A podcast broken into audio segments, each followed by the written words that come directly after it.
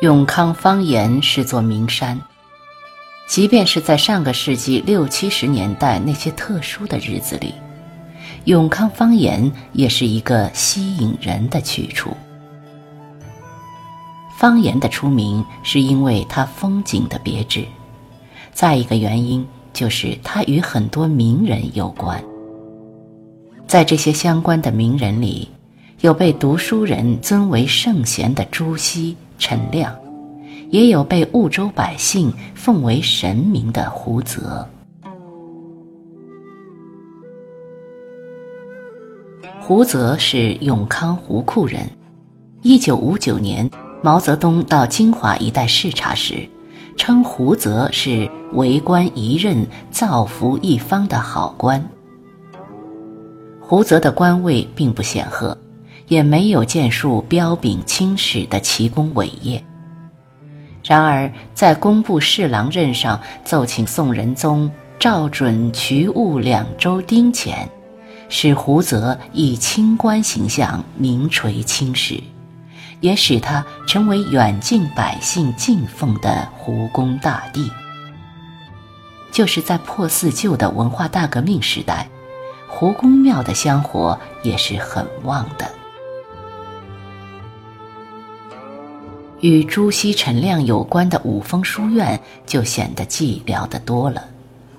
南宋乾道九年，陈亮在寿山石室设帐授业以来，这里曾是江南学子趋之若鹜的一所学府。后来朱熹访学到此，书院更是盛况空前。但此后几百年里，却是屡毁屡建，逐渐败落。而最近的一次修复，则是为了开发旅游资源。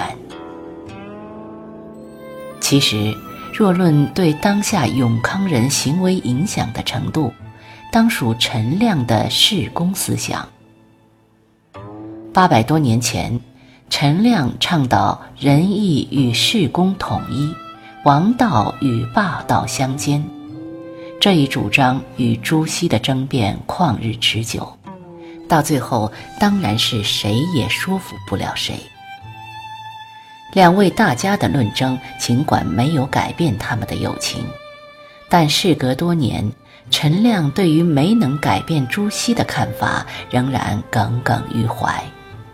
不过，要是能看到今日的永康人乐思进取、工商致用，陈亮也许可以释然了。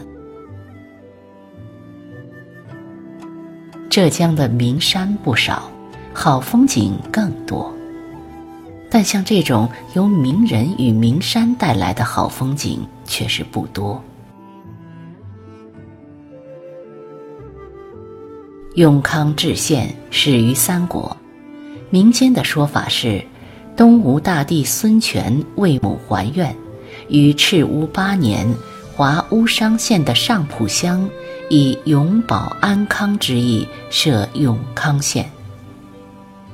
唐玄宗时，诗人李白慕名而来，在方言之下被一块巨石挡住了去路。诗人胯下的白马焦灼不安，左奔右突，想逆路上山。不料马蹄的几下踢踏之后，石下涌出一股泉水来。这就是现在大名鼎鼎的下马泉。